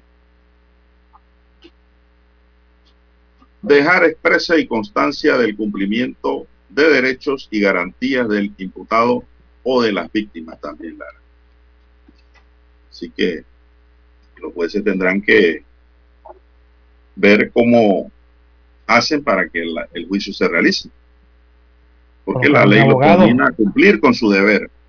Si no se presentan los abogados, los jueces no pueden eh, eh, eh, colocarle un abogado Claro que los jueces pueden designar de, defensores públicos, otras defensores de oficio. Bueno, si no había, Para cuando un abogado no se presenta, automáticamente va al de oficio. Claro. en estos días nada más tuve una audiencia en Chorrera Penal, Lara, en donde nos han dado larga también el asunto. ¿Y qué dispuso el juez? Señor, usted me está cambiando de abogado a cada momento. ¿Me va a poner un nuevo abogado? Le dijo. Está bien si el día de la audiencia su abogado no viene, ya yo le voy a tener uno de oficio designado que va a estar aquí para que esta audiencia se realice. Ese juez aplicó el artículo 63 del Código Procesal Penal. Y eso es lo que dice Harry Díaz. Que aplique la norma al caso. No, sino una audiencia virtual, don Juan de Dios. Eh, Son alternativas. Eso forma parte, una audiencia virtual forma parte casualmente de evitar la dilación procedimental y procesal dentro de una causa. Eso, es, eso puede ser así. Carlos Lee de Alianza Ciudadana Pro Justicia, el contralor Alvin Widen y el, el, fiscal del caso, Ricardo González, coincidieron en que lo de ayer es parte de las tácticas dilatorias con las que la defensa de Martinelli ha manejado el proceso.